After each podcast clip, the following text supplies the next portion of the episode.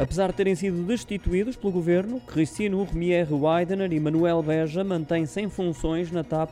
A Companhia Aérea Nacional informou o mercado que ainda não recebeu qualquer informação quanto aos processos relacionados com as demissões por justa causa, quer da administradora quer do chairman da empresa. A TAP aguarda instruções do acionista quanto aos procedimentos a adotar. Até lá, Cristino Urmier Weidener e Manuel Beja permanecem no exercício das suas funções. Quanto à indemnização indevidamente atribuída a Alexandra Reis, a TAP assegura que está a fazer o que é necessário para que o dinheiro seja restituído, mas pode precisar da intervenção do governo.